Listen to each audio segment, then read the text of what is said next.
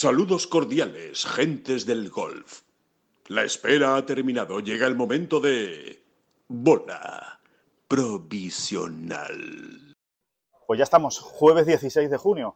Hoy empieza. San el- Fermín. yo- San Fermín, hoy empieza el. Hoy sí que sí, San hoy sí Fermín. que sí, hoy sí. Empieza el, el US Open. Y, y bueno, eh, la verdad es que no se ha hablado mucho de US Open, pero nosotros sí vamos a hablar mucho de US Open en este podcast. A ver, sobre todo en los medios, cuando uno está ya ahí en capilla, ¿no? Como se suele decir, eh, más que nunca en los medios es la hora o las horas del Antón Pirulero. Antón, Antón, Antón Pirulero, cada cual, cada cual que atienda su juego y el que no lo atienda pagará una prenda. Una prenda, un bogey, un doble bogey, como Eh. solemos decir siempre, ¿no? Empezamos. Que no son las flechas la culpa del indio, que no son las flechas la culpa del indio. Si hay viento, si llueve, no influye en el swing, no importa si es marzo, noviembre o abril. La culpa del indio, la culpa del indio, culpa del indio, la culpa del indio. Hola, ¿qué tal? Muy buenas saludos a todos y bienvenidos a esta ola provisional musical eh, con la que hemos empezado en este US Open. Eh, ya saben, bueno, hoy arrancan The Country Club. Aquí estamos, David Durán y este que les habla. Alejandro Rodríguez. Antón, Antón, Antón Pirulero. Pero bueno, eso para el que tiene la voz como tú, claro. Estamos hablando de un cantante profesional.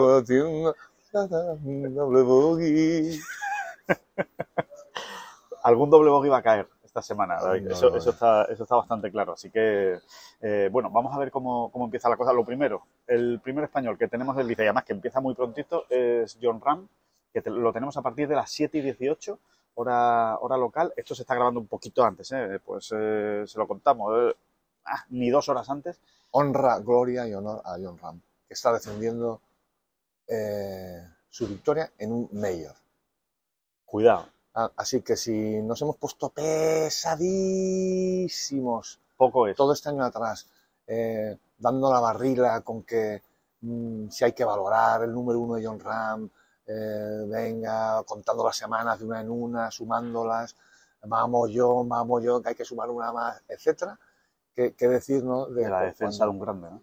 Exactamente, ¿no? O sea, desde que desde que el golf español, digamos, irrumpe en los grandes, 1920, Sí. poco a poco, va viendo esos pioneros, los hermanos Miguel, otra serie de jugadores eh, en el British Open, sobre todo, ¿no? Después, Sí. de, después, después de Ángel de la Torre y demás.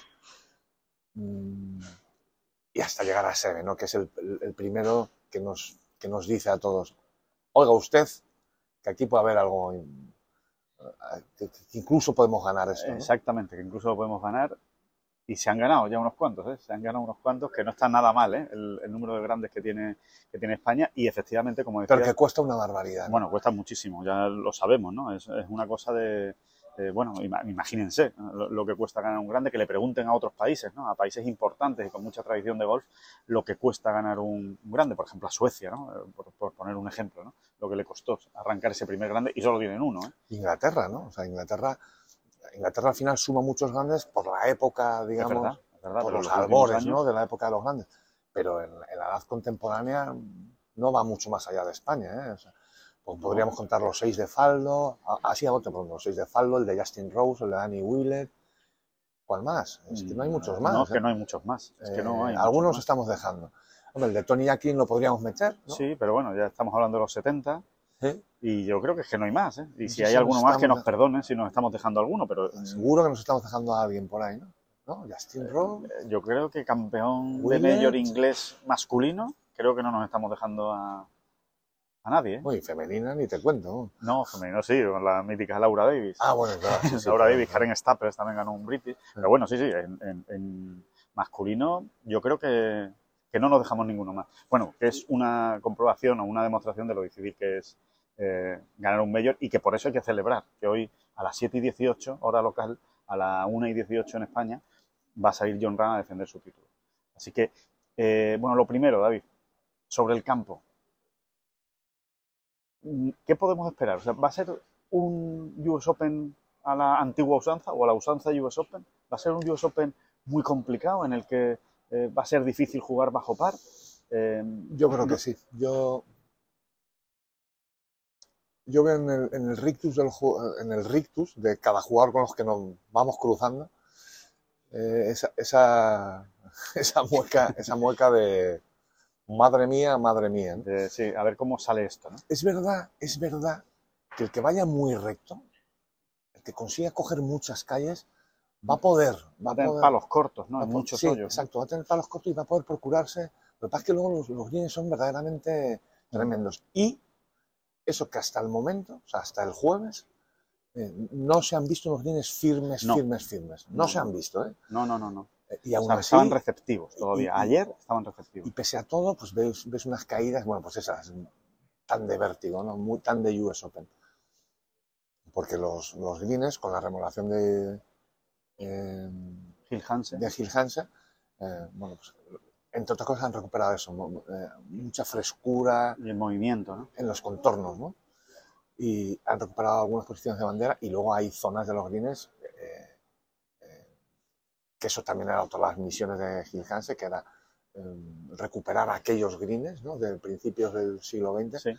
Y claro, hay una, claro, en- en- a principios del siglo XX los greens, ¿cómo eran? Eran de una hierba más- mucho más, vasta, ¿no? Claro. Eh, y claro, tiene, tiene unas caídas. no sé, si te fijas, no sé, es que ahora mismo no me acuerdo cuál es el ejemplo concreto. No sé si es el 9 o el... Bueno, hay algún, hay algún green que es una auténtica locura. O sea, como cae de, de, Bueno, el green de del fon- 7. de fondo a frente. ¿Te acuerdas ayer el green del 7 siguiendo la, la ronda de prácticas con Adri Arnaus? Por ejemplo, el green Que, del que 7. decías, como vayas al fondo, no tienes ¿Eso opción. qué es? O sea, una bandera larga y tú te vas largo al RAF y no tienes opción de pararlo. No, pero que son, son unos porcentajes de, de desnivel Sí, sí, dentro del mismo green que dices, madre mía, eh, muy augusta en ese sentido. sí. Tiene, tiene mucho movimiento. Entonces, sí. eh, Es verdaderamente precioso el, el- el- el campo. el campo, ¿no? Sí. Sabes que Francisco Imet, ayer lo recordaba uno de los, de los jefazos de la USGA que atendieron en, en- en rueda de prensa, recordaba que Ui- Uimet Sí. le había dicho a él, a él, es, ¿cómo se llamaba él? Bob. Bondenhammer. Bob, Bondenhammer. bueno, pues Bob Bondenhammer recordaba, mira, Uimet me contó a mí, me, me dijo, es una, es una pequeña tontería, ¿no? Pero Bueno, tiene una su gracia, historieta. ¿no? Decía, Wimet por lo visto decía, este, este lugar desprende santidad. Decía Wimet. Se refería, a a ver cómo, eso cómo se come. se refería a que había algo sobrenatural en The Country Club, en el sentido de que, decía Wimet, que la hierba siempre era más verde que en, que en otro campo que estuviese a un kilómetro, ¿no? Eh, hierba más verde, ¿eh? Ojo. sí, y que, la- y que las rocas, que Sí. son unas rocas muy características, Sí, muy, que- muy bonitas. que claro, en tiempos de, de Uimet eh, estaban más peladas. Claro, Ahora se veían muchas más. de ellas están cubiertas de festuca, ¿no? Pero eh, él decía, y las rocas desprenden un calor especial. A miedito, ¿eh? La verdad es que eh, creo que ya lo dijimos en el podcast del martes, nada más llegar aquí al The Country Club y sin haber pisado todavía el, el campo, que es verdad que era un lugar especial o que transmitía un, un Hmm. aroma especial y una vez pisas el campo y lo sigues y andas los 18 hoyos, todavía te das más cuenta de que es un sitio Sí, especial. y- Pasa algo similar al Old Course de San Andrés. Tú llegas allí y dices, aquí hay algo distinto. Aquí, no sé, se, se ve, hay una luz diferente, se ve, se ve de una manera distinta el campo. ¿eh? Un poco literatura seguramente, pero es verdad. No, pero es verdad que llegas a mirar, hay esquinas del campo que las miras y las estás viendo casi en sepia. Sí, como, exacto. como si fuese una foto antigua. Es verdad. ¿Por qué? Por el desorden en los bunkers. Estás viendo como una foto antigua, aquellas fotos antiguas donde veías esos bunkers más peludos, más salvajes, Más salvajes. sí. más agrestes, ¿no? Y, bueno, eso se va a ver mucho. Fíjense ustedes bien porque es muy chulo, ¿no? O sea, eh, Sí, no, esto, aquí no hay manicura. Aquí no hay golf de manicura o, o preparación de campo de es manicura. un desorden muy preparado también, ¿no? Pero se busca eso, ¿no? Y se busca que, que se parezca a aquello, que las Sí. condiciones que vivían pues, los golfistas dentro de lo que cae, porque es todo muy distinto siempre, ¿no? Pero bueno. Eh, y sí, a, a mí hay, a- por ejemplo, hay un... Claro, luego en la televisión estas cosas no se aprecian, O ¿no? se ven de otra manera. Pero in situ, por ejemplo, tú ves la salida del hoyo 16, que es un par 3, Sí, Y, y es impresionante, miras al green y estás viendo una foto antigua. Sí, sí, estás sí, viendo una foto antigua, con los árboles esos, claro, no ves casas detrás tampoco, No es nada. esos bunkers así, el contorno, no sé, no sabría explicarlo tampoco yo muy bien, pero estás viendo una foto antigua. Sí, eso. Van que es un, un poco tipo links, ¿no? Em, ¿Qué sitios o en qué hoyos crees que el que esté escuchando ahora mismo bola provisional y vaya a ver el US Open por televisión debería fijarse con más curiosidad o con más detalle? Yo creo que, por, por supuesto, el hoyo 17, ¿no? Sí, en el hoyo 17 han pasado mil cosas. Mm, es muy fácil buscarlo esto hoy en día en internet y tal, ¿no? Podemos citar alguna. En el hoyo 17, Wimet termina de ganar el desempate a, Harry Bardon y a, Ted Ray. y a Ted Ray, eh, con un Verdi increíble. Un Verdi en 1913 no es un Verdi en 2022. Correcto. Nunca, ¿no? O sea, en esos greens y demás. ¿no? Eh, en el 17 también Curtis Strange primero pierde el US Open porque hace un doble bogey en la última ronda que le obliga a ir a un desempate y luego, sin embargo, en el desempate, en el 17, Es donde lo gana. es prácticamente donde lo gana. Por supuesto, la Ryder, ¿no? En el 17 es donde ocurre todo aquello. Justin Loaner y José María Olazábal en la Ryder. En el 17 tam- Por cierto, por cierto, hablando de este tema, que ayer vimos algunos personajes aficionados de, de Boston ataviados con el horrible polo de, de Estados Unidos en aquella en del aquel domingo 99, de los individuales. aquel domingo, que 99. todos se acordarán, ¿no? Ese, ese polo que parece que tenía como unas fotos ahí impresas en la... Espanto. Un, un horror, un horror. Bueno, pues les confirmamos que en directo sigue siendo un horror ese polo, no ha cambiado. Fíjate, a mí en directo eh, le he encontrado algún Sí, sentido. pero no te lo pondría. No, no, no, no me lo pondría. Es que eso es muy duro. Yo de ese polo siempre tengo un, un- un recuerdo que es el de Tiger. O sea, ese polo le, le quedaba mal, se lo pones a Brad Pitt y le queda mal también. Bueno, Brad Pitt, cuidado, ¿eh? Brad Cuidado que engaña. Sí, sí, sí. cuidado que se pone Brad Pitt y, estamos todos, y vamos todos detrás. ¿eh? No, pero, eh, eh, pero es que a Tiger le quedaba especialmente espantoso. vamos. Una cosa, no, no me preguntes por qué. Es que es muy feo el polo. ¿eh? no sé si es que además le quedaba grande. A Tiger en, en los 90 Claro, le quedaba todo le grande. quedaba todo grande y encima ese polo. Era un, era un horror. Sí, sí, sí. Además con ese, con ese color burdeos, el estampado con marrones, el cuello marrón, una cosa realmente terrorífica. El, el, el Pero tiene gracia ¿eh? ver a algunos Sí. aficionados. que se tiene mucha guasa. Los aficionados aquí tienen mucha guasa. Sí. Yo creo que eso lo vamos a disfrutar también. El, Sí. el ambiente, ¿no? Que se, que se Mira, de entrada te voy a decir dos hoyos. La salida del 10 es impresionante. Bueno, te voy a decir más hoyos. La salida del 10 es impresionante. Una salida en alto, eh, fantástica, tienes que volar. Si quieres, o sea, si, si, si quieres arriesgar ir más largo, tienes que volar un- unos salientes de roca. La Sí. roca esta de Massachusetts. De Massachusetts. que ahora mismo no me acuerdo cómo se llama, pero tiene un nombre geológico, obviamente, ¿no? Pero no vamos a ir de guays. Y además no me, y además no me acuerdo.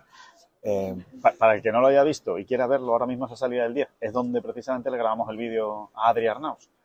El Por vídeo ejemplo. de la previa en el canal de YouTube o en la historia de Adri Arnaus de Ten Golf, se meten y ahí ven la salida. Justo todo lo que hay detrás de Adri Arnaus es la salida del 10. El 5 va a molar mucho. El 5 es Y va a dar un mucho par juego. 4 corto, todo en subida, o sea, de, de tee a green todo va subiendo, eh, primero de una manera más liviana y luego ya es una subida importante hasta green y son 300 más o menos, ¿eh? luego el tee irá cambiando según los días a lo mejor, eh, pero son, en principio son 310 yardas.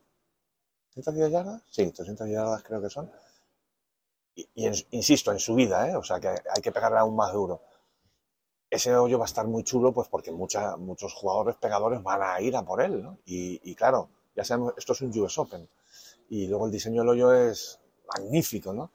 Eh, hay trampas y situaciones muy complicadas, ¿no? Y bueno, el clásico hoyo de riesgo recompensa espectacular. Se va a ver mucha diferencia de, de golpes ahí Sí, entre los y jugadores. por ejemplo, pues eh, Sergio, pues según nos contó su Cádiz, mm, probablemente vaya con el Sí, drive. a Adri, a Adri le, le llega con la madera 3. Le hemos visto pegarla allí. Y, y luego en general muchos otros, John, por ejemplo, según el viento también, ¿no? Y la, y la clave en ese hoyo, nos lo decía también el, el Cádiz de Sergio, es quedarse corto.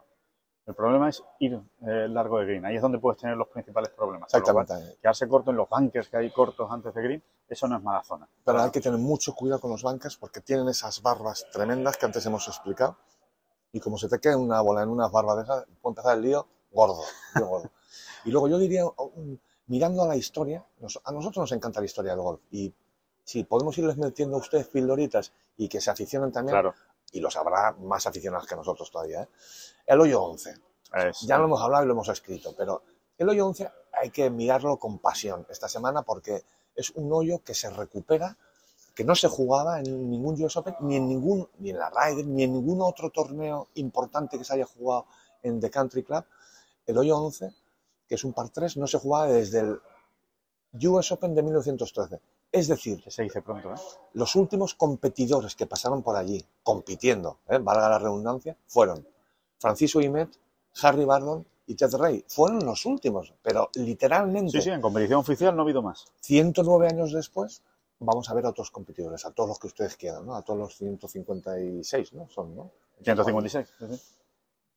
Es muy bonito, ¿no? Hombre, a ver Cómo quién se es. recupera. Y, y, y luego que es que además es un par 3 de 100, Concretamente 131 yardas. 131 yardas.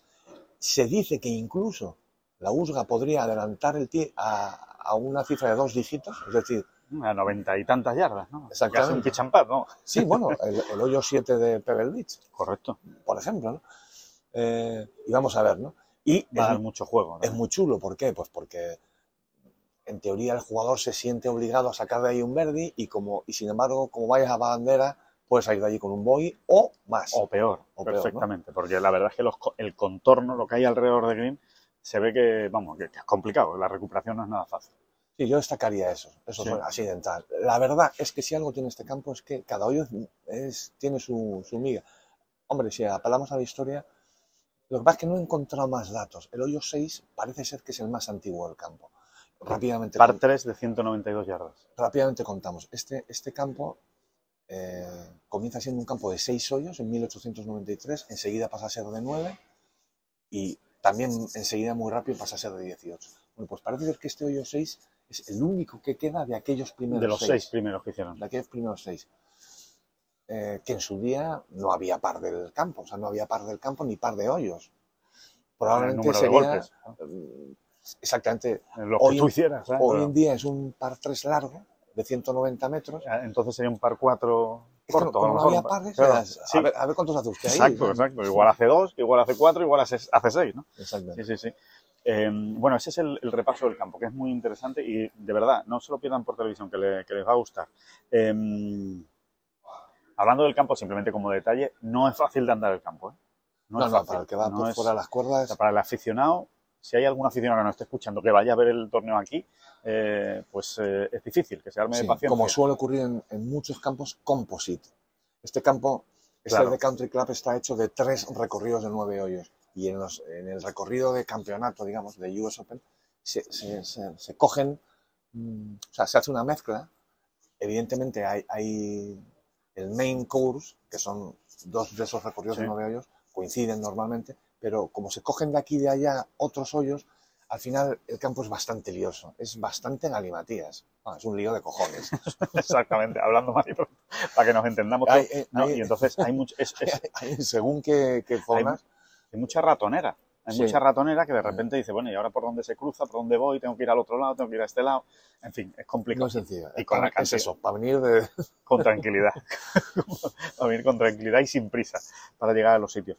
Eh, bueno, David, recordamos, antes de seguir con el repaso al US Open, recordamos que este Recordamos, sí, que John Ram defiende título. Eso, eso, eso es muy importante. Y lo siguiente que también es muy importante, que mm, este podcast está patrocinado por Tiles y que es la bola número uno en este No, si US estamos Open. hablando de tradición, de The Country Club, de, de leyenda, de US. Open y demás, Tiles. Pues eh, que ustedes lo sepan. Y eh, otra cosa, repaso a los españoles. David, ¿qué sensación? Bueno, primero vamos con la noticia de última hora, Sí. la, la más, la más reciente, que la han podido leer en Tengolf perfectamente, que es la llegada de Sergio García ayer a las cuatro y media de la tarde. Llegó al The Country Club, eh, primera vez que pisaba el campo en toda la semana. Em, bueno, es, es- es- primero es extraño, es la primera vez que lo hace en, en su carrera. Problemas personales le han impedido venir el martes, que es lo que él tenía previsto. Sí, a ver, el, el- el- Venga, vamos a decirlo, o sea, lo, de- lo que nos, han, Lo que nos contó, nos contó él al final. es estábamos que allí esperándolo a que llegara. ¿no? Él tenía ganas de pasar un tiempo, algo de tiempo con su familia, pero evidentemente no tanto. No, Y luego ha, ha habido algunos problemas. Claro. Nada grave, o sea, es decir, no hay que preocupar a No, nadie, no, no. ni no, no era nada grande, pero es algo, algún problema personal que le ha impedido eh, venir. Llegar el hasta- martes, que era su idea. Su idea era llegar el martes. O sea, él de Londres, cuando acaba el Leaf Golf, se va a Texas, a Austin. Exactamente, lo has dicho muy bien, porque, o sea, ese, ese, es- ese es el asunto, que es que su intención no era llegar el domingo Claro. y estar aquí. O sea, no. O sea, que el retraso en realidad no ha sido de tres días, como pudiera parecer, ¿no? Eh, él tenía pensado llegar el martes y al final eh, lo ha tenido que retrasar un día, ha tenido que ir el miércoles. Lógicamente, esto le ha traído problemas porque ayer fue increíble, ¿no? Sergio se inscribió en el torneo a las cuatro y media de la tarde y lo que hizo, como ya no le daba tiempo a nada, fue salir a caminar el campo con Glenn, con su caddy, iba, llevaba en una mano el pattern y en otra mano un wedge. wedge. Y lo que hacía era eh, caminar el campo entero, eh, consultando todas las notas y apuntes. Que ya tenía Glenn. que Que Glenn sí Glenn. estuvo aquí desde, desde- me lleva aquí desde el domingo. Claro, Glenn está aquí Haciendo el su domingo y, y haciendo su trabajo, tomando todo tipo de notas y demás, ¿no? Y ya con esas notas las ha confrontado con el propio Sergio. Y luego, eso sí, en cada green, pues Sergio haciendo los aprochitos Sí, para las sensaciones, ¿no? Para la sensación de la velocidad de los greens, las caídas, y en fin. Ayer, eh, cuando nosotros nos estábamos yendo del campo, vimos a lo lejos a Sergio pateando en el green del 17. Sí, que era prácticamente a las curiosidad, 8 de la tarde, Sí. más o menos. Acabaría Sergio de jugar su. O de, o de andar. Y habrá, vuelta. y habrá algún, habrá algún, habrá algún tipejo que dirá, ¿y estos tíos qué hacían yéndose a las 8 de la tarde Con toda la luz, con todo lo toda la, con, con la con? Pues mira, os lo vamos a contar. Nos estábamos yendo a las 8 para cenar rapidito, porque teníamos que levantarnos a las 4 de la mañana. Correcto. A las cuatro Esto de la funciona así en un US Open, así que si usted, niños y niñas, si queréis dedicaros al periodismo deportivo, concretamente de golf, Que no os importe madrugar.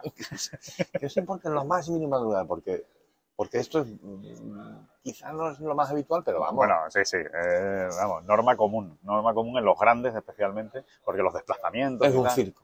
El, el golf a nivel de mayor es un auténtico circo maravilloso. Es un. Todo lo que sea, ir al campo, salir del campo, ir a... es un lío. Todo es un lío. Todo tiene su trámite.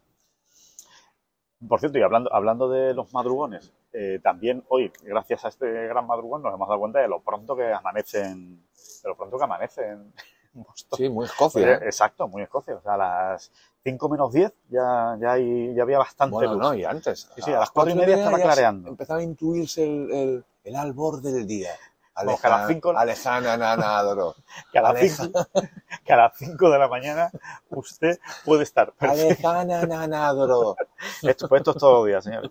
Que, el- que a las 5 de la mañana puede estar usted jugando al golf perfectamente. Pero perfectamente. ¿no? hay Si le abren el campo, claro. Claro, pero que puede estar. Ah, O sea, el hombre. por, por- por visibilidad puede estar.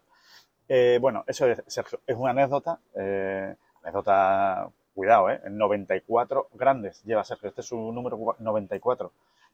O sea que. que- que- y es Esta vez ya sí se ha convertido, esta semana se convierte de facto, de facto, de facto, en el jugador español en la historia del golf y de los medios que más ha jugado. Eh, recordemos que empató con José María Olazábal en, el, En el PGA mes pasado, en el PGA Championship. Esta vez ya es quien más ha jugado. ¿no? Y, y a partir de aquí, Exacto. como Sergio es uno de los abanderados del Golf, del proyecto Leaf Golf, vamos a ver qué pasa. Yo sinceramente creo que en algún momento las aguas eh, Se reconducirán. sí, volverán a, a su cauce, pero vamos a ver. Vamos a O sea, ver. porque esto va, va a traer cola. Esto no es ninguna tontería, lo hemos venido avisando, lo hemos contado creo que día a día, eh, con algún desliz, algún tropiezo, seguro, ¿no? Pero nos equivocamos mucho. Pero, bueno, y porque no hay pero le hemos puesto mucho interés en sí. contar cómo iba toda esta historia y, y- y cómo se iba desarrollando y cómo se iba poniendo verdaderamente... eh, Caliente. Y, es como se iba calentando, exacto, Sí, ¿no? sí, sí, sí, porque bueno, la situación está muy complicada. Ya, bueno, lo habrán podido ver en el vídeo que les grabamos ayer, precisamente delante de la Casa Club del de Country Club en Ten Golf. Y, Una previa de US Open que hicimos dolorosa, ¿verdad, Alejandro? Sí, sí, porque, Porque al final no realmente nos estabas- gustaría hablar de otras cosas. Casi la previa la estamos haciendo hoy más, ¿no? Sí. Eh, en este podcast, a lo mejor, ¿no? Pues eso, hablando del campo. hablando- Por cierto, eh, vamos a sacar la lista. Eh, no es un quinteto, porque son siete, pero son... O sea, ¿en qué club podría entrar John Ram, no?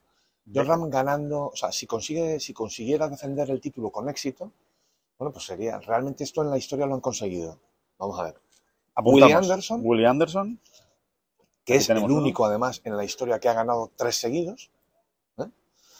Es el único jugador, ni Niklaus ni Tiger, nadie ha ganado tres US Open seguidos, solo Willie Anderson. Y el único europeo. Y el único que era escocés, efectivamente. Esto ocurrió en, en- en el inicio del, del siglo 1904 o así. Vamos, ni no, no así no, 1904 Concretamente. concretamente. Willie Anderson. Segundo. John McDermott. John McDermott. Ahora hablaremos de John McDermott. Ahora hablaremos de John McDermott. seguro que les va a gustar la historia, Sí. para el que no la conozca. Van dos. Bobby Jones. Bobby Jones. Tres. Vaya nombrecito, ¿eh? Cuidado. Ralph Guldal. Ralph Guldal. Ralph Gould. Ah, mira, que tú lo dices muy bien. No, es, que, es que das asco cuando te ponen en este plan. ¿eh? Porque, no, porque, Guldal. eh, no, porque este tío le yo le conozco bien y te tiene ahí guardadito. Y cuando tú dices, ¿qué he dicho yo? Ralph Guldal. Guldal. Cuando tú dices, Claro. Ra- Ralph Guldal, él te dice, no, eso es perdona, es Ralph Guldal. Ah, ya carajo. Bueno, pues nada. Guldal. Eh, cuatro. Ben Hogan. Ben Hogan. Cinco. Otro texano, por cierto. ¿eh? Guldal texano, Hogan texano, dos texanos. Ben Hogan van cinco. Nos quedan dos, ¿no? Jack Nicklaus. ¿Sí? No, no, no, Nicklaus no, perdón, no, no, Nicklaus no. No, espera, que lo tacho ahora mismo. Jack No, Nicklaus. Nicklaus Tachao. no, Nicklaus no ganó dos, dos seguidos. Tachao Jack Nicklaus. Bruce O sea, Koepka seguro. Bruskoepka. Me falta alguien, nos falta alguien, ¿no? ¿Vale? Tenemos Willie Anderson, John McDermott, Bobby Jones, Ralph Guldal, Ben Hogan, Bruce Koepka. ¿Cago en la leche? Esto, esto lo miramos ahora mismo y... No, hay otro ahí. Si es que esto es lo que tienen los madrugones, David. Que al final, Anderson, John McDermott. que al final pues a uno le, le, le pasa factura. le, pasa factura, pero esto lo miramos ahora mismo rápidamente, que lo tenemos aquí en unas notas. Pues el... Tuvo que ser Curtis Strange. Eso, hombre. Que además Curtis ganó Strange. aquí. Ganó Exacto. aquí en el 88. Curtis Strange, el, el primero de los dos que ganó seguidos, lo ganó aquí. Y, no había nadie más, ¿verdad? Te va, vas- váyase para abajo. Bojo- vamos, vamos para abajo para buscar la lista. No había nadie más No, porque baja, baja, baja. sigo bajando.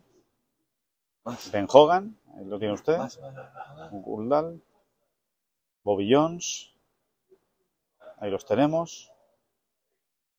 McDermott, Willie Anderson Sí, ganó ya tres. está, O sea que ya está. Eso Así que efectivamente, esos son los siete que han ganado dos veces seguidas el US Open.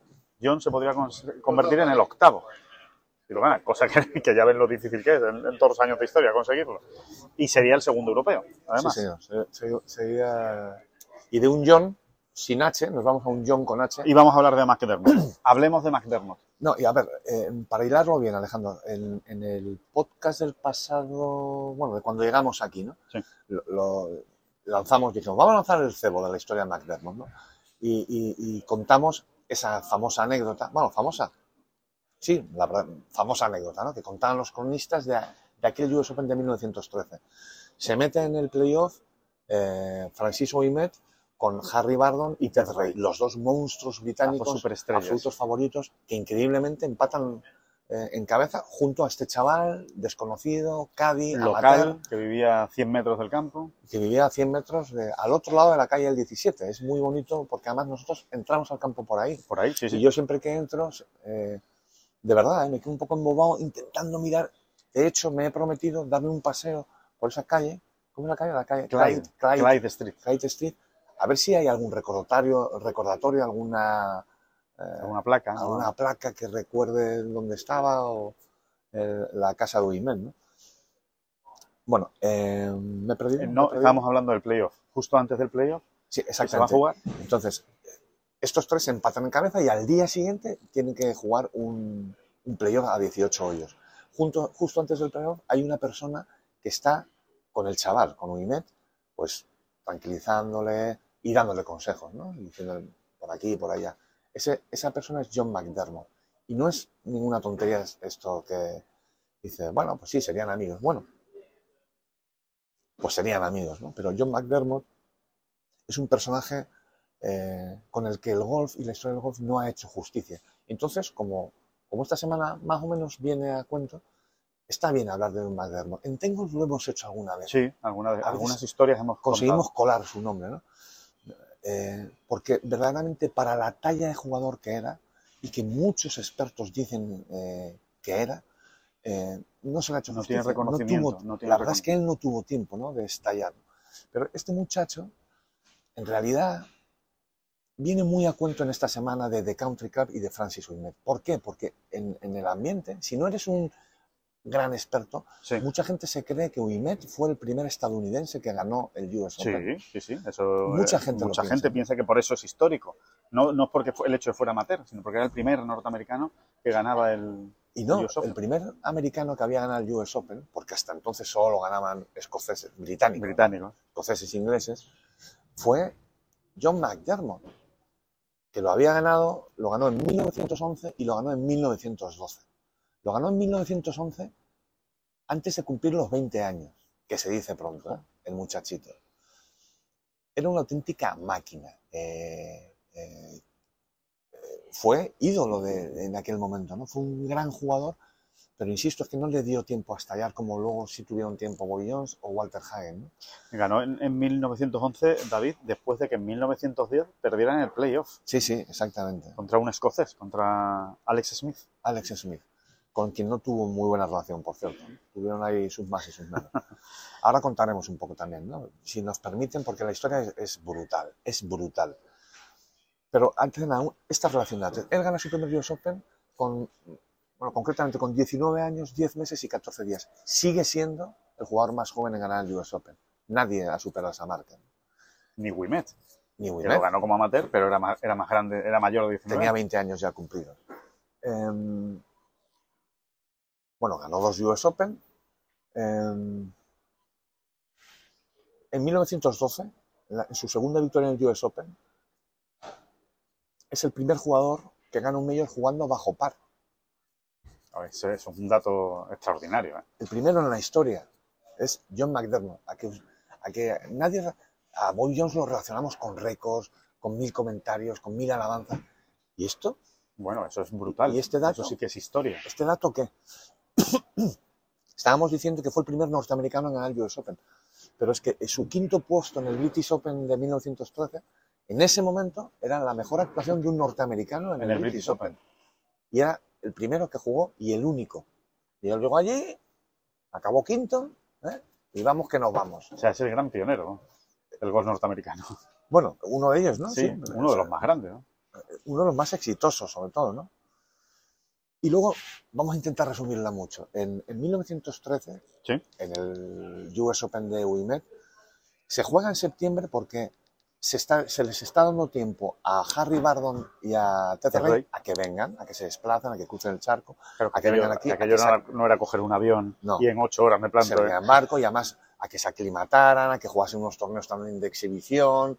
En fin, eran los mejores jugadores del mundo y estaba bien aprender de ellos y enseñarlos. Claro. y ganar dinero además con todo esto, ¿no? Eh, bueno, pues en, en- en esa gira de aclimatación de Bardon y Ray juegan un torneo que era, eh, era famosillo en la época y que era el Shawnee on Delaware Open. Ajá. ¿eh? En ese torneo, John McDermott eh, se los pasa por la piedra, hablando mal y pronto, ¿no? Gana el torneo con ocho golpes de diferencia sobre estos dos británicos, entre otros, ¿no? Y allí, porque en la película esta que repasa la, la- la historia de Wimet, Sí. que es el, el- Es el, el- el juego más grande jamás contado, Jamás jamás, contado. jugado. bueno, está mal contado esta parte de la historia en la, en la película. Pasa mucho en las películas, que intenta resumirlo tanto. Y al final no te enteras. Bueno, pues fue allí, en, en- en- en- Delaware. en Delaware, donde, donde John McDermott empieza a cavar su tumba de alguna manera, ¿no? Porque a partir de ahí todo le sale mal. Él allí suelta un speech muy arrogante diciendo, estos británicos no, no van a venir aquí a robarnos lo nuestro. Más o menos, lo estoy resumiendo mucho. Sí, ¿no? sí, sí. Eh, Se vino arriba, ¿no? sí, lanza un speech allí y todo el mundo bastante... Hombre, John. John, Tampoco, tampoco para esto. tranquilo, hombre. conmigo, A ganar Delaware, enhorabuena, pero Claro, pero él quería demostrar, él además venía de jugar el British donde había quedado quinto y donde había quedado por detrás. de todos ellos. Venía Dolidito. picajoso.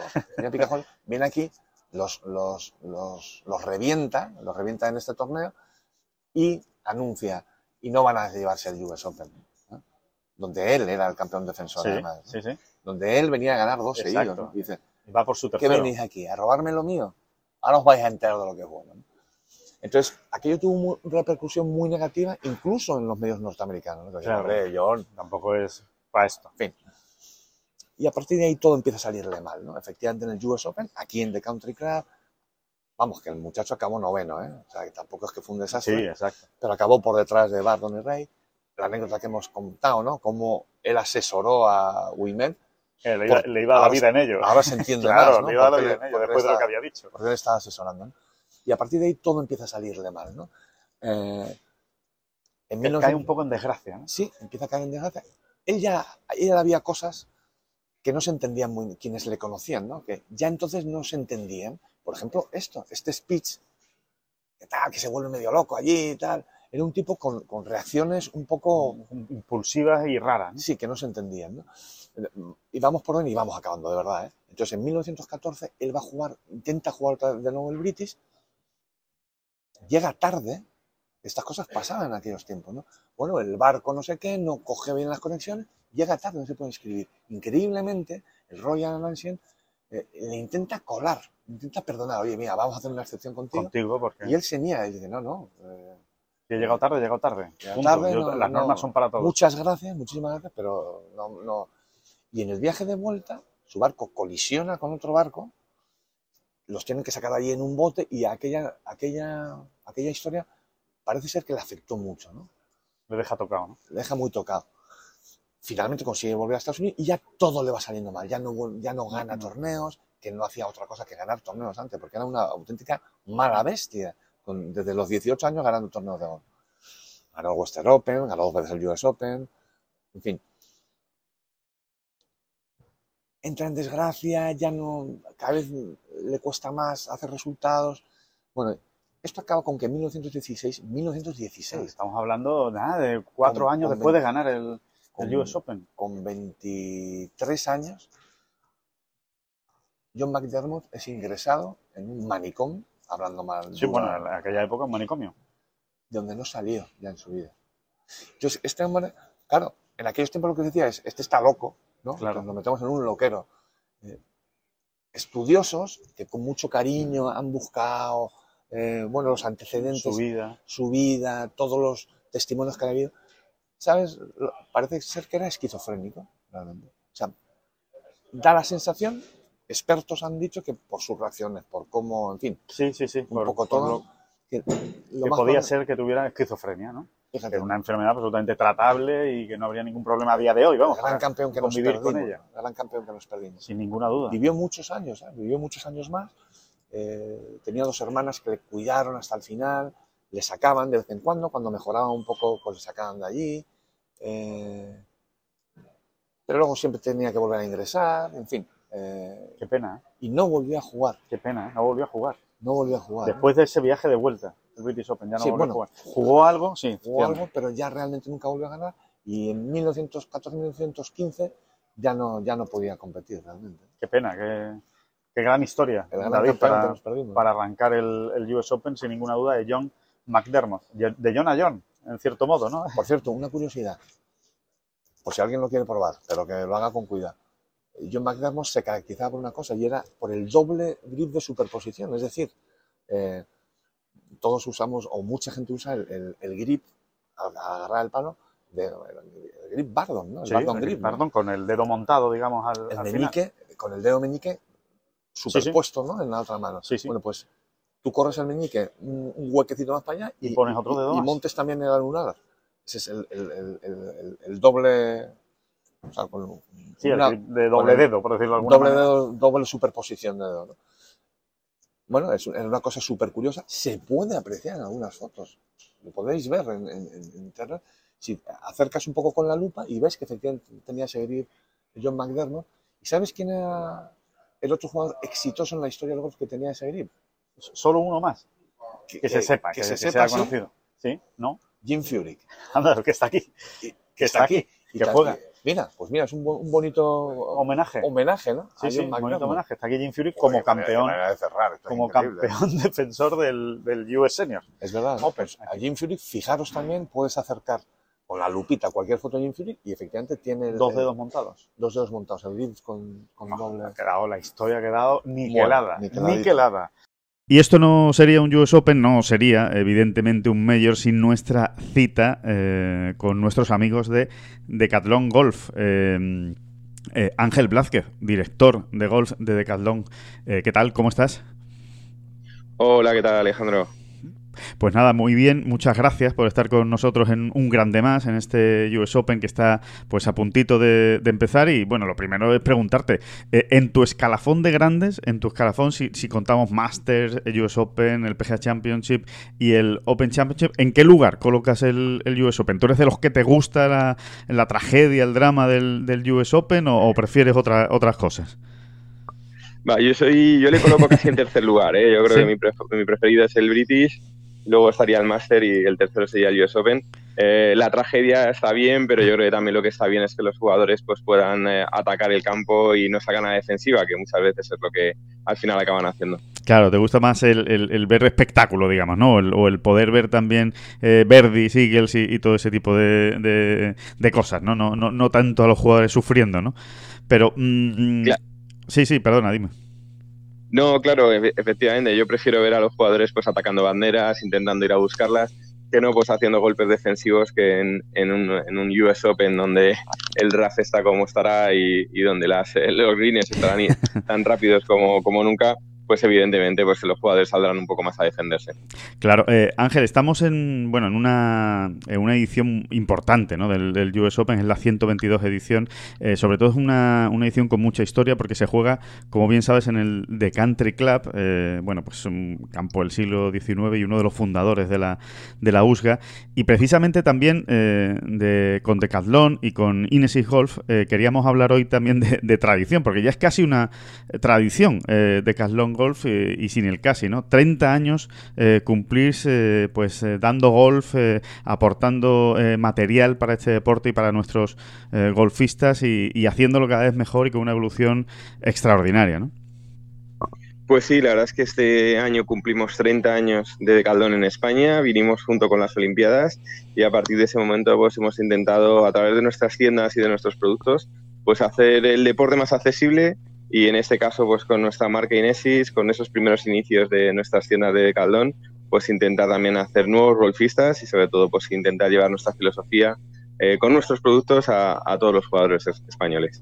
Eh, Ángel, ¿qué es lo que más ha cambiado en estos eh, 30 años? Que no, que no, no sé, que le llame a la, la atención al, al que nos esté escuchando, al oyente que nos esté escuchando, desde, eh, como tú decías, de esas Olimpiadas, esos Juegos Olímpicos de 1992 hasta el día de hoy. eh, ¿Cómo ha sido esa evolución? ¿Qué, qué es lo que más te, te destacarías tú?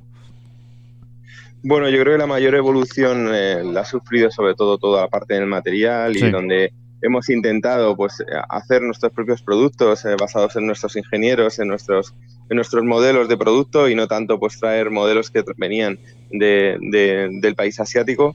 Y sobre todo pues hemos intentado mejorar eh, cada uno de ellos a través de nuestros golfistas, de los clientes que vienen a vernos y creo que durante estos 30 años pues la evolución de, de la marca y la evolución de Decathlon para con el golf pues ha sido evidente.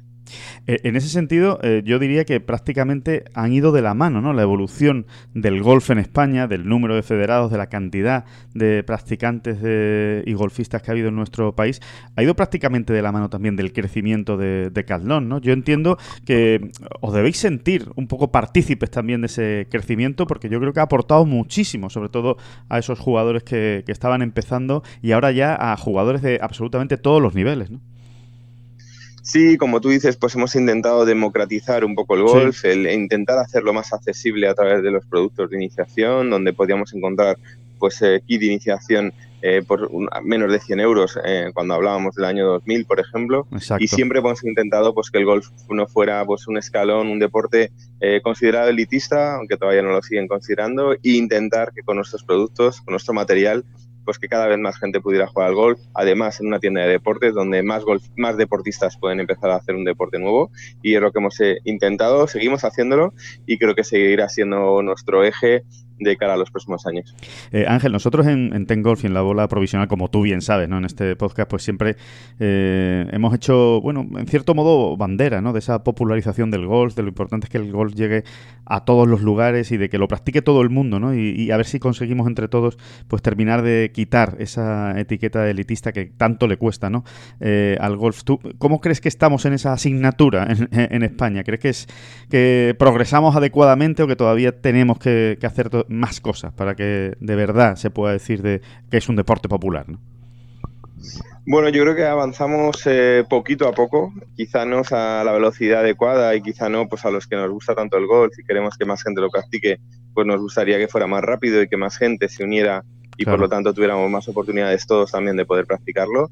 Pero yo creo que también se hacen cada vez más cosas, salen cada vez pues más jugadores, jugadores de talla mundial como John y sobre todo pues intentamos desde nuestro perímetro, vosotros con, con lo que hacéis, nosotros desde Calón también con lo que hacemos, el que esas barreras pues se vayan eh, rompiendo y que cada vez más gente se hace que a este bonito deporte que tanto nos gusta. Una, curiosidad, Ángel, si, si a día de hoy un, amateur que ya ha pasado tanto tiempo, que oye, 30 años parece que no, pero son muchos años, ¿eh? si un amateur ahora eh, cogiera el, material eh, que se vendía en el 92 en Decathlon y se pusiera en el T del 1, ¿qué, ¿qué, sensación tendría? La de, bueno, la, la de estar prácticamente casi en otro planeta, ¿no? Por, por cómo ha cambiado todo, ¿no?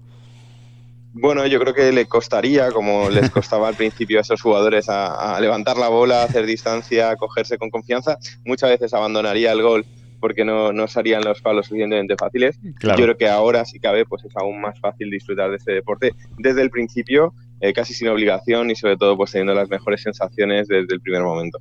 Eh, Ángel, ¿cómo, ¿cómo, estás viendo todo este lío del, del golf, de, de, bueno pues este, este cisma que está viendo ahora el, el golf profesional desde la distancia? ¿Cómo, eh, ¿Cómo lo ves? Que si Live Golf, que si el PGA Tour, eh, ¿tú también lo ves con cierta preocupación? ¿Lo ves con mucho interés? ¿O crees que al final, oye, el golf está por encima de todo y da un poco igual los circuitos que vayan saliendo? Bueno, yo creo que desde, desde, mi punto de vista como aficionado, sí. pues al final evidentemente se ve todo como una cierta preocupación de que lo que nos interesa a todos es, a, es ver a buenos golfistas jugando, jugando los mismos torneos, eh, disputándose, por así decirlo, los majors. Si eso no va a ser posible porque hay un cisma de gol, pues yo creo que los perjudicados seremos los, los, eh, los seguidores, seremos los amateurs. Eh, yo creo que es algo en el, en el, que no sé si será posible que se pongan de acuerdo, pero evidentemente eh, perder de vista en una Raider a gente como Dustin Johnson o, o, perder a gente del Tour Europeo también, sí. pues yo creo que sería una lástima y creo que sería algo muy negativo para el golf, aunque entendiendo pues cada una de las partes sus razones como las llevan, eh, yo creo que los que salimos perdiendo evidentemente somos los, los seguidores, que nos gusta y nos gustaría seguir viendo a los mejores jugadores en los mejores torneos para que puedan competir entre ellos. Oye, y una última que, sé que estás ahí pendiente, coger una, una conexión de, de avión. Eh, ¿Tu favorito, Ángel, para el US Open? Eh, ¿Eres capaz de, de mojarte, de darnos un nombre? Pues yo voy a tirar de clásicos porque creo que viene jugando y ha jugado muy bien la última semana y a mí Rory McIlroy eh, sería un jugador que me encantaría que, pudiera ganar ese US Open. Bueno, pues con ese nombre nos quedamos, con el de Rory McIlroy con esa felicitación por esos 30 años eh, fantásticos de deporte en general y de golf en particular, tanto de Decathlon como de Inesis. Eh, muchísimas gracias, Ángel Blázquez, director de golf de Decathlon, por estar eh, un grande más, un US Open más con esta bola provisional con Ten Golf, eh, con nosotros pues contándonos todo lo que hay en Decathlon y todo lo que se puede eh, conseguir eh, con vosotros. Muchísimas gracias. Muchas gracias a ti, Alejandro. Un abrazo. Un abrazo. Y después de esta entrevista con Ángel Blázquez, eh, David, seguimos con nuestro US Open, eh, después de hablar con nuestros amigos de Decathlon, eh, seguimos con el US Open, pero si te parece, bueno, primero, Adri Arnaus. David, Adri Arnaus tercero, ¿no? Hemos hablado de Sergio, hemos hablado de John, Adri Arnaus. Se puede esperar realmente cualquier cosa de Adri Arnaus. O sea, estamos legitimados a soñar con Adri Arnaus. Sí, a soñar, que cada uno sueña hasta donde quiera. Bueno, hasta donde quiera, pero que, que para nadie algunos, se extrañe. Para, ¿no? hombre, para algunos el sueño será, podría ser, oye, qué bonito sería ver a Adri un top ten, ¿no? En un top ten, o en un top 25, o, en un, o luchando por... Viene de ser trigésimo en el PGA Championship, viene de cumplir con su mejor mayor, de dar un gran nivel además en Southern Hills jugando con grandes jugadores y, y, y, haciendo una gran actuación. Bueno, ¿por qué no? no? Lleva, lleva ¿Ha aquí preparado el torneo muy en modo Adrián Raus? es lo que a él le gusta y cada uno tiene que ir haciendo lo que le viene bien. ¿no? Con lo que se siente a gusto y confiado. Sí, y Adri, pues de momento no es alguien experto en medios, este está jugando su cuarto medio, me parece, ¿no? Pero bueno, cada uno tiene que ir haciendo su camino. Y a él lo que de momento le entra por el ojo y por la cabeza es, me voy allí prontito, con tranquilidad, muchos días antes, y voy Con conociendo menos estrés campo. de la Exacto. competición, eh, me fijo más, no voy pendiente de si hay gente detrás, si hay gente delante. Y luego que es que Adri es un zumbao del golf en toda su extensión. Es decir, yo creo que Adri Arnaus es de esas personas que dicen, bueno, vamos a ver, si a mí, si a mí me permiten jugar ¿Por qué no voy a jugar? en, en un sitio como el de Country Club desde tantos días atrás, pues oye, yo voy y juego, ¿eh? Yo voy y juego, sea, como exactamente. si fuese Bueno, un... la, la anécdota es ayer mismo, ¿no? Él tenía pensado jugar nueve hoyos. Sí. Ojo, ¿eh? Lleva desde el jueves aquí jugando el de Country Club. Iba a jugar nueve hoyos como último tal de preparación. Y al final, sobre la marcha, dijo, bueno, voy a jugar 12 al final. Voy a jugar también el 10 y el 11 y el 12 porque es verdad que es un bucle que va y vuelve y entonces te deja cerca de la, de la casa club. Pero bueno, eh, ese es, un, ese es Adrián Naus, ¿no? Sí. que después de tantos días preparando el US Open, llega el último previo y alarga un poquito más el, el estar en el campo, ¿no? Y ver los últimos detalles y ver la, la salida del 12, y, en fin, todo lo que pueda. Y evidentemente, con el potencial que tiene, lo bien que está jugando, la temporada que está haciendo, el PGA Championship del que viene, pues hay, hay que contar con que Adrián pueda hacer un gran US Open. Seguramente no hay que exigírselo, ni mucho menos, porque, como tú decías, lleva cuatro eh, grandes, Mm. pero puede estar, puede estar ahí, puede hacerlo. Y, y como tú decías, Sí, hay ¿no? que ilusionarse. Y, y- y- esto, ¿no? Es, es una graciosa coincidencia, ¿no? Pero, bueno, el torneo que ganó hace relativamente poco en, en Cataluña, Sí. bueno, son campos que, na- que, a ver, no, no tienen nada que ver, pero tienen que ver. En la estrategia sí tienen que ver, pues Sí. son campos muy de colocar. Y son campos eh, bien defendidos, con los fairways bien defendidos, que hay que estar en colocar calle. estar bien, la- poner, colocar bien la bola.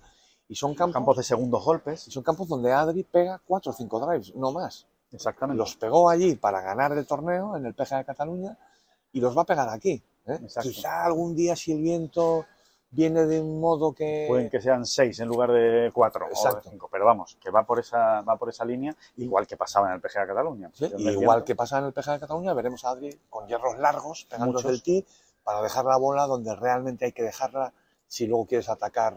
Bueno, atacar banderas atacan poquitas. Poquitas. Atacar el green, vamos a decir. Eso, que en este caso ya es casi como atacar la bandera, porque como Sí. son pequeñitos, casi siempre, si estás en green tienes opción más o menos de verde. Además lo vimos jugando con Ryan Fox, que es muy divertido ver a, Sí. a- a los dos jugadores, son dos qué pegadores bestiales. Sí, Ryan Fox, ¿eh? es, es un Eh, tío muy Qué simpático. tío más... Más natural. Y, no, y qué elegante, ¿eh? Y qué caballeroso. ¿eh? O sea, vistiendo no, porque Ryan Fox es verdad que sí. Yo creo que coge lo primero es que le cae de del armario. que me gusta Ryan Fox, porque, porque los que no tenemos ese don natural que te pones De la elegancia, espejo ¿no? Y dices, que te pones delante del espejo con una camiseta y un bañador y dices, "Tío, es que no puedo ser más elegante. Bueno, los que no tenemos eso, pues nos tenemos que identificar con Ryan Fox, ¿no? Eh, y es un tío, no, me refiero a elegante en, en- en- En el trato, ¿no? en lo majo que es. el Sí, es muy agradable. Muy agradable, atento. Tío más simpático. Eh, Qué eso. natural juega, qué, qué- qué divertido es verle jugar, porque se pone y le pega, no, no, no es, es- es rápido jugando, eh, no, no- tiene parafernalia, no, no tiene. Es, muy divertido. Encima la rompe, ¿no? Es una cosa de loco. Bueno, Sí, hombre, no, llega a, a los a los a, a les- A los viajes, ¿no? No, no digo, digo que no llega al estándar Ryan Fox, me refiero que no llega al estándar de, de tío simpático, de, de Tommy Fleetwood. Efectivamente. Esto, no, lo he metido yo aquí muy bien con calzador para contar que te- tengo ahí un, un- un algo con Sí, hay una relación. No, hay una no, relación. no, no, Habrá no. que escribir un libro algún día. Es que es muy divertido porque Tommy Fleetwood, que no es un tío así, que, no es amigo nuestro, vamos, para que, que no queremos no. engañar a nadie ni darnos aquí. No, no, no es amigo nuestro. Pero claro, cruzamos mucho en los torneos. Pero Pero al final, claro, te cruzas, te saludas, no sé qué, tienes algún amigo común, porque eso, eso por supuesto Claro, que sí. te ve hablando con otro, otro golfista español o te ve hablando con algún agente español. Y luego, entonces es muy gracioso porque a, a Tony Fleetwood le hace mucha gracia mi gorro, claramente. Y no sé si es mi gorro o qué. Por la cara. Porque de vez en cuando se me queda parado así, como unos 10 metros, y mira, como meneando así la cabeza. y- otra vez, otra vez con el gorro. Aquí en el, en el Es muy, torneo. Es muy gracioso, sí. La verdad es que, que es divertido. sí, no hacen falta palabras, ¿no? El tío me lo está diciendo de lejos, me diciendo, hay que ver, hay que ver. Pero bueno, qué tío más majo, ¿no? Y qué Sí. tío más majo Ryan Ford y qué tío más majo Gary Woodland también, ¿no? También. Nosotros ¿no? vamos por aquí, como, como ustedes verán, vamos a ver como unos catetos. pam, pum. como unos catetos diciendo, pues este me ha mirado, pues este me ha saludado.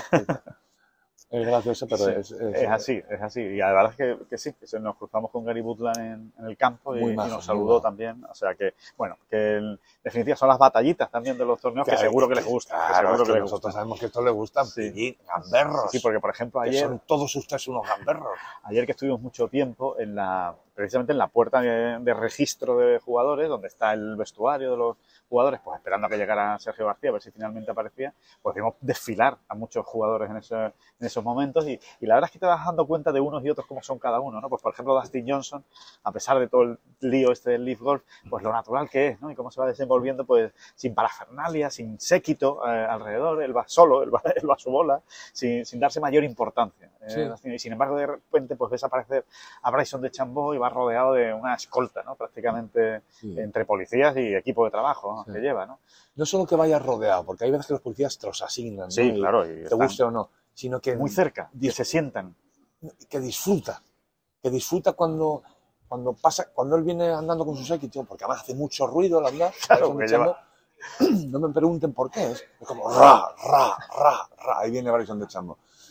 El- hay quien va con séquito como Tiger, ¿no? Por ejemplo. Sí. Eh, Tiger lo ha llevado toda su vida porque no había. No había manera de moverse por el campo, ¿sí? Claro, si no, ¿no? Por el campo ni por ningún lado. O sea, Tiger va a mear y va con, con, Con un séquito. séquito detrás. Y, y entonces. eh, pero es que de Chambo disfruta. Se le ve que va. Sí, que es su sitio, que es Sí. como su sitio. A mí me gusta aquí que, que me, que me vean. Si uno se fija bien, si uno se fija bien, bien, bien, bien, bien, tú pones el rostro de Chambó, en, por, por ejemplo, en, eh, en de salvapantallas, Se ocupa mucho, ¿eh? Cuidado, ¿eh? Y es, tiene, de alguna manera tiene cara de César Romano. te Sí, es verdad, es verdad. Sí, sí, Es- sí, sí, totalmente. Le pones una coronita de laurel en la y cabeza. luego el cuerpo que tiene, no sé si será una deformación cinematográfica, pero es muy de César Romano. O sea, tú a de Chambó le ves perfectamente con Sí, las corazas con- esas, Exacto. con los pectorales esos de... ¿eh? Dorados, dorados, Dorados, ahí, sí. sí, sí. Y, Y, y los, y las cosas rojas aquí. las mochas esas en los hombros y, y los cascazos con las plumas. Es, vamos, de chambón cuadra perfectamente, ¿no? Sí, sí, totalmente, totalmente. Pues eh, bueno, son las. ya Vici y todo esto, ¿no? Em, bueno, para ir terminando, David, eh, con alguna, ¿algún entresijo de tema Leaf Golf, ¿Alguno más? PGA Tour y European Tour? Sobre Sí, sí, European es- Tour. Hay que contar el, el- Yo creo que hay que anunciar, ¿no, Alejandra? Vamos a ir recabando datos, pero está bien a- anunciar la tormenta, ¿no? la tormenta que viene. La tormenta que viene y que va a ser. Ya se está formando, ¿eh? Sí. Es como esas tormentas que se van formando, o huracanes, ¿no? Bueno, sí, las, las megatormentas estas, ¿no? Las danas, ¿no? Que ahora se llaman, ¿no? O peor todavía, ¿no? O vas más allá Sí. de dana, ¿no? No, no, sí, eso, es- eso, esos La- grandes, ¿cómo se llaman? Los- Unos huracanes. Ah, ¿no? bueno, de tornados. Sí, tornados, tornados. estos, que se van formando, ¿no? Y luego ya se van acercando a la costa y tal. Bueno, pues se están formando, ¿no? Se están formando y, y bueno, eh, ahora mismo. no ¿Cómo, hacen, sabe- ¿Cómo hacen los tornados? Los tornados. Eso, muy bien. Ahora mismo no se sabe por dónde, por dónde va a salir la cosa, pero sí, lo que sí se sabe es que no se descarta incluso que el circuito europeo acabe de nuevo sentado negociando con Gol. Ese es el asunto. O sea, el asunto es que ahora mismo el circuito O sea, europeo no hay que descartar nada. ya que se lo esté replanteando ya. Bueno, O sea, de hecho ya se lo está replanteando. Sí. Esa, es la, esa, esa es la noticia. La noticia es que se lo está replanteando el Mm. circuito europeo. Ahora todavía no toma la decisión, porque no es una decisión fácil. No, no, no, esto es, un- es un espanto, es una carrera de obstáculos, sería Claro. tomar esa decisión. ¿no? Imagínense, pero hay voces alrededor del circuito europeo, alrededor de Keith Pelly, que ya Alrededor de Golf Saudí, alrededor del PGA Tour, porque aquí es lo que ocurre en estos circos, ¿no? que, que- hay mucha gente que hay mucha gente de todo, de todas las parcelas y, y Y que- estamentos. y que ya nos cuentan que Keith Pelly, entre otras cosas, se está replanteando la posibilidad de terminar el acuerdo con el PGA Tour, o sea, anular el acuerdo con el PGA Tour que tiene a día de Y hoy que eso no es tan fácil, Que no. o sea, eso no es como así como se dice. ¿no? y volver a sentarse a negociar con eh, Gold Saudi. Veremos a ver si todo esto también forma parte de una estrategia para intentar apretar un poquito más al PGA Tour y sacarle algo más al circuito europeo, pero es verdad que el circuito europeo ahora mismo está en una situación muy delicada y que lo que está tratando es de ver, oye, a ver qué ventaja realidad- puedo sacar. En realidad, para, para, para, para ponerlo más claro ahí en el horizonte, ¿no? a, a todos nuestros oyentes de bola provisional, imagínense ustedes un engendro algo así como, bueno, vamos a ver, Golf, o sea, los saudíes ya han comprado la Asian Tour, ¿no? Sí. Bueno, pues ahora imagínense un conglomerado Asian Tour y lo que es hoy el European Tour para conformar un circuito realmente global, mundial, Y- que compita y- con el PGA Tour. ¿Cómo, ¿Cómo cómo suena qué les eso? parece? Porque ese, en teoría, sería el megaproyecto que podría haber allí en el horizonte. ¿no? Y eso es lo que está encima de la mesa y eso es lo que les contamos ahora mismo. Yo solo Casi puedo decir nada. a esto. Ding dong. Ding dong. Así que vamos a ver qué pasa. Por cierto, ay, por cierto, hablando de este tema, y ya con esto cerramos, lo prometemos, este, esta previa.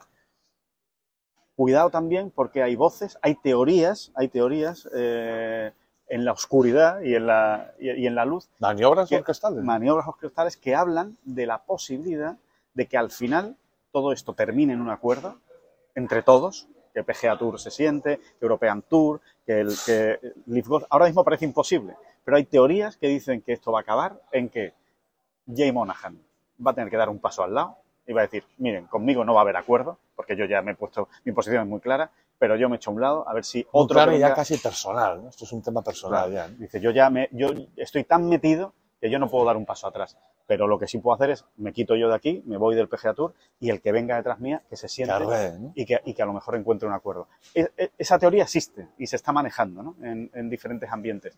Así que, bueno, que vean, que vean que esto puede ir por cualquier lado. Es el momento en el que estamos, no descarten ninguna posibilidad. Ninguna posibilidad. Y está bonito, la verdad.